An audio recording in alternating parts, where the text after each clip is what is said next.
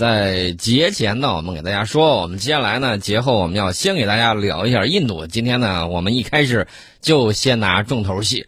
最近听说印度空军要采购二十四架二手的幻影两千，哎，这是什么情况呢？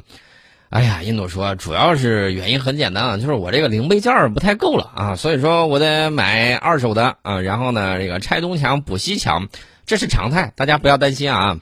另外呢，印度最近还说了，哎呀，最近我特别开心，被几大强国伺候着，这福气还小得了吗？怎么回事？我们慢慢给大家道来。先说这个买二十四架二手幻影两千啊，这个钱呢大概要花个两千七百万欧元，哎呀，这这折合人民币也就上亿了啊，这个钱可不是小数啊。买这个幻影两千呢，主要是因为。刚才我们也讲了，说它这个零配件不太够用，然后呢，这二十四架幻影战斗机里面呢，有十三架是处于完整状态，看来法国人这个搞保养保的还是不错的。然后呢，这个发动机没问题，机身完好无损，其中这个八架啊，这个近半个中队的这个数量准备在维修之后继续飞行，剩余的十一架部分完整，但是呢，都有这个油箱啊、弹射座椅啊什么之类的都 OK，然后呢，可以被翻新一把，翻新一把呢。主要用于确保两个幻影战斗机中队的这个零件的这种保障，这是印度空军的这个要求啊。现在已经草签了这份合同，呃，相当于平均每架战斗机的采购成本是一百一十二点五万欧元，呃，将通过集装箱呢运往印度。这对于法国来说算是不幸中的万幸，卖破烂终于有人愿意接了啊！大家要知道啊，这个世界上。冤大头有很多，但是既有钱又愿意当冤大头的只有一个啊，所以说呢，这个不逮着他使劲薅羊毛这个事儿不好说啊。那么我们看到啊，印度空军其实用法制战斗机用的是比较早的，一九八五年的时候就购买了大约五十架第四代的幻影两千 BC 型的这个战斗机，维护合同呢是二零零五年到期，在二零一五年到二零一六年的时候，印度方面呢又和法国设备制造商签订了另外一份合同。这次采购呢，呃，就是要把这个有关零配件啊，还有发动机的供应链转移到印度，以备未来采购的这个重要性。大家也看到了，这个中国和法国的这个飞机啊，在实战之中，中方的这个飞机外援的啊，外销的啊，就这种飞机，总能在差一代的这种情况下，把法国自称高一代的这个飞机打得满地找牙。当然了，武器啊。是人和装备的这种结合，我们不光要看它这个武器装备水平如何，还要看什么呢？操作武器的人素质如何。但是不好意思，在这个印巴这片空域里面呢，屡屡出现的这种情况就是，总是被吊着打，这弄得这个法国出口的时候搞得很没有面子。其实这个面子啊，呃，在一九八二年的时候还是相当给面的。为什么这么讲呢？因为当时啊。法国的飞鱼反舰导弹一战成名，然后当时阿根廷遭到了法国方面的背刺啊，人家现在都流行说这个词儿啊，其实就是背后捅一刀或者肋上插你两刀，怎么个意思呢？法国本来卖给这个阿根廷既有超级军旗这个战斗机，又有这个飞鱼反舰导弹。但是呢，这个英国说了，我要揍他啊！哥几个，你们看着办啊！美国说，我局外中立啊，我谁都不管，然后给卫星照片给情报。法国说，那这样吧，我也这个局外中立，反正咱们都是这个关系比较密切嘛，对不对？然后呢，法国就把飞鱼导弹也给人家停了，也不卖了。不卖了之后，依然阿根廷使用法制的这个飞机和飞鱼导弹，把英国的这个军舰打的。几乎无还手之力啊！比如说像这个大西洋运送者号，啊，直接一下啊就被送到了这个大西洋的海底。那除了它之外，包括这个谢菲尔德，包括这个考文垂啊、羚羊，还有其他的啊，不一定都是飞鱼导弹给击落的，呃，有一些是法制飞机投掷炸弹把它给炸沉的啊，这些都有。呃，这一系列的这些舰只啊。都被烟消云灭了啊！所以说这一次法国呢是大场面，但是问题是，阿根廷可难受了。阿根廷最后还是没有打过英国，被迫签下了城下之盟。呃，但是呢，马岛还是属于人家阿根廷的啊。这个英国非说是属于他的，隔着这个上万公里，硬要说当年是他搞的，近在咫尺。对了，最近给阿根廷也给大家说一个好消息，我们的枭龙战斗机啊，枭龙战斗机现在这个阿根廷呢已经提上这个预算了啊，说二零二二财年。然后呢，要买上这么十来架这个枭龙战斗机，当然了，枭龙配套的这种导弹什么之类的，你放心。当年啊，我指的是这个二十世纪八十年代末期的时候，当时伊朗和伊拉克进行那个破袭战啊，双方互相打对方的这个游船啊，到最后不管是谁的游船，只要从这儿过，都给你砍下来。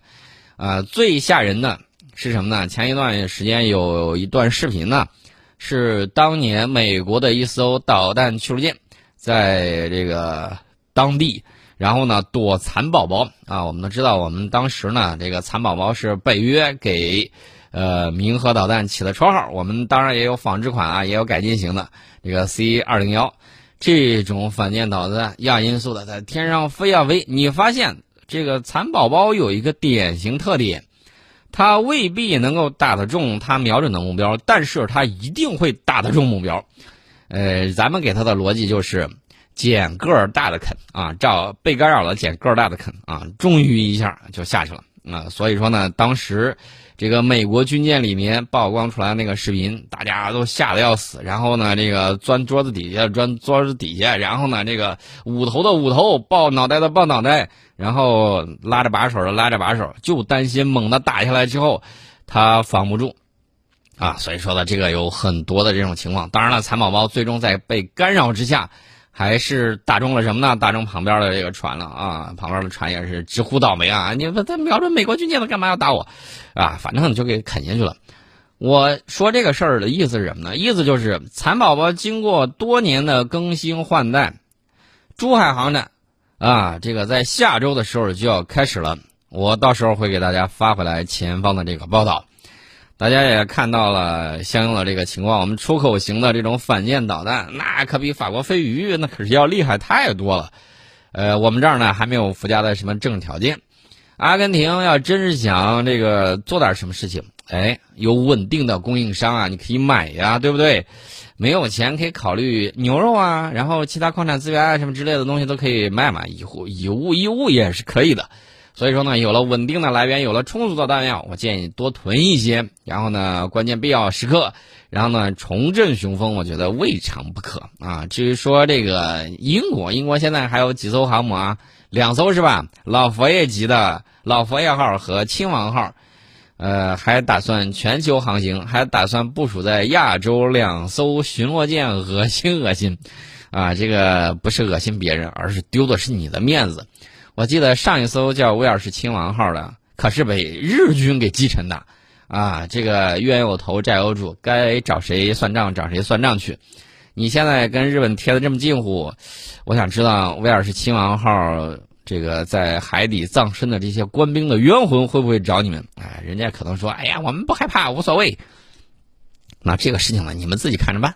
我们说回这个印度啊，印度现在新的自力更生政策，呃，据说是要确保原始设备和零备件在印度制造，以便这些战斗机呢在印度退役之前不会出现备件短缺。呃。其实这里头还有一个问题，什么问题呢？就是印度空军和印度海军应该计划他们的战斗机采购，以便使两大军种之间产生协同作用，并且呢，在零备件供应方面保持连贯。这样的话呢，可以减少你后勤的压力。不然的话呢，五个人六条枪，啊，或者说六个人五种枪，然后各种弹药又不通用，这出去巡逻可是挺抓瞎的。万一你这边人被干掉了，然后那边想拿着他的枪用你的子弹都用不成，你说这费劲不费劲呢？所以说，这个印度的这个情况呢，自己注意。印度空军装备幻影战斗机已经有三十五年的历史，呃，现在急需三百个关键备件，这也是购买这些二九战斗机的这个原因。不过最近呢，我告诉大家，这个我一直给大家强调啊，不要小看人家印度，为什么呢？印度是有聪明人的，而这些聪明人呢，我曾经看过印度军队他们自己写的这个论文啊。然后他们就对自己有客观的这种分析，有一些少壮派的这个军官，算起来这个时间也有差不多小十年的时间了，现在应该是成长为印度这个中级军官的这个主力了。当时他们写文章就在讲啊，说印度的这个自身分析啊，指挥系统不灵，然后各种方面的这个东西，长期依赖于他国的这种。呃，援助在世界上购买万国造等一系列的问题啊，人家都点出来了。印度是有很聪明的人的，这个大家不要怀疑。另外呢，那个印度也有实事求是的人啊。这两天呢，我看印度《欧洲时报》有一篇文章啊，这个很有意思。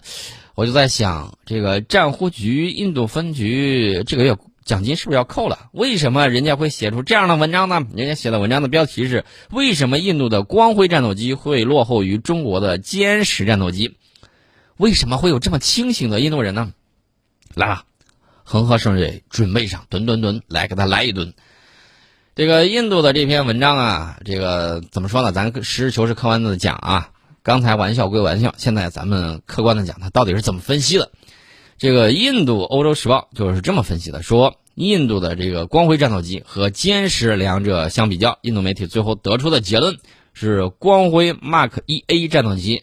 能与歼十 A 战斗机相匹敌，但远远比不上歼十 C。呃，我个人认为，光辉 Mark 一 A 跟歼十 A 都没法比啊！人家能得出来这样不如歼十 C 的结论，也算是难能可贵。然后呢，这个报道里面就说了，无论是歼十还是光辉战斗机，都象征着中印两国在国防工业和工业方面的艰苦努力。这两款战斗机的首飞时间只相隔了三年。歼十战斗机啊，它指的是歼十 A 啊，在一九九八年首飞；光辉战斗机在二零零一年首飞。这两款战斗机呢，都是单引擎三角翼布局的喷气式飞机。歼十的体型略大，歼十这个要实际去算的话，应该算中型。这个光辉呢，肯定是清醒，这是毫无疑问的。歼十战斗机，当然了，我们刚装备的时候。啊，大家看过去的回忆录啊什么之类，就知道歼十的机动性能那是相当的强，啊，以机动性灵活著称的苏两机都不是它的对手，所以说歼十对我们来说是一款非常顶用的一款战斗机。我指的是歼十 A 啊，歼十 C 拿到后期发展的那是相当给力的啊，算四代半都毫不为过。至于说。这个印度媒体说，歼十战斗机自量产以来啊，已经衍生出三个子型号，分别是歼十 A、歼十 B 和最先进的歼十 C。光辉战斗机的 Mark 1A 版本在今年一月才获得了印度空军的订单。歼十 B 战斗机呢，还有一款采用矢量推力发动机的改进型。那这款矢力的推量改进型呢，是在什么时候曝光呢？二零一八年珠海航展上。呃，这就赋予了该战斗机超机动飞行能力，这在空中缠斗过程之中是具有决定性的这个优势。呃，但是呢，一些印度专家非要认为说，由于机翼载荷比较低，光辉战斗机在高空战斗、持续转弯能力、爬升率和巡航速度方面具有优势。看来本月战忽局的这个奖金不用扣完啊，还是忽悠到了一部分人嘛，让他们相信就行。他说：“这个光辉可以依靠更小的推力就能够实现连续飞行，这个大家呵呵一下就行了啊。呃，我认为就应该让印度专家不是一部分认为啊，大部分都这么认为，那就是很好的。大家说为什么不是全部呢？你总有几个清醒的人啊，对不对？不要把人家都当傻子去忽悠。呃，当然了，人家也说了，光辉战斗机比较小的机身也有小小的优势。”什么优势呢？他说：“因为我小，所以说在视线范围之内很难被发现。”我我直接无语了。现在靠目视空斗的这种可能性有多大呢？空中格斗，在目视的情况下，它确实小那么一点点。但是呢，如果说这两款直接 PK 的话，战斗机飞行员的这个视力是非常敏锐的。我给大家举个例子：二零一六年珠海航展的时候，我在某这个飞行员身边，然后他突然说：“你看。”歼十编队过来了，我瞪着眼睛看了半天，虽然我眼镜傻，还戴戴着眼镜的，看了半天，真的是半天，好几秒的时间，我才看见飞机飞过来，我才看见飞机过来。这电光火石之间，人家可能就把你给干掉了啊！这种可能性是很大的。所以说呢，在这种势力面前，我觉得即便在视线范围之内，也就几公里，你说想呃发现你。你小那么一丢丢啊，我觉得应该发现的概率也不会低太多吧？啊，不会成为这个指数级下降。那么在机载雷达和武器弹药方面呢，这个印度媒体分析啊，说歼十 B 和歼十 C 都配备有有源电子扫描阵列雷达，光辉 Mark 一 A 版本也将大家听好了，一叫也将配备，一就是说现在还没有啊，也将配备基于 Rb 一二系统的法国泰雷兹，呃，这个有源电子扫描阵列雷达啊，就是说还没装上啊，呃，据说。这个光辉战斗机的 Mark 二版本还可能配备印度国产的一款雷达。报道还称，歼十 B 和歼十 C 可以发射霹雳十中程空对空导弹和霹雳十五超视距导弹。然后，光辉 Mark 一和 Mark 二也可以发射印度国产的阿斯特拉超视距空空导弹。至于这款导弹怎么来的，这款导弹你得问一下这个以色列和法国啊，你得问一下他俩。因为这个阿斯特拉超视距空空导弹，我记不太清楚了是以色列还是这个法国给予了这个技术支持啊。呃，这款导弹，我只能这么跟大家讲，也就是说它的这个原版飞的距离比它的这个啊，比它自己的版本要远，然后准确率要高啊。至于说他自己搞这个东西，大家也都懂啊，他喜欢吹牛，然后呢，那个牛肉就很便宜。大家不要认为这个印度人不吃牛肉啊，印度一部分人他不吃牛肉，还有一部分人他们是吃牛肉的。然后呢，印度出口牛肉出口的也比较多啊，像咱们这儿也出口的比较多。这个一说一说就快说到饭点了，这个吃饭的这个问题，我们不说牛肉了，我们还是说回这个歼十 C 和这个 他们的这个比较啊。其实我个人认为，拿这个印度的光辉战斗机跟我们的歼十 C 比较。就是对我们歼十 C 的侮辱啊！为什么这么讲呢？也很简单，我们歼十 C 是跟这个像这个法国的这个阵风啊，呃，欧洲的这个台风啊，这个跟这些四代半去比的话，哎，伯仲之间。